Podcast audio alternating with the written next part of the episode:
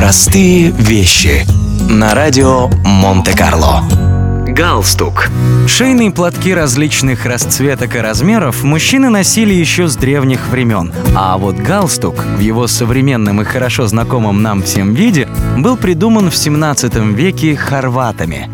Во время 30-летней войны хорватские воины, служившие под знаменами Франции, в качестве знака отличия носили на шее галстуки ярко-красного цвета.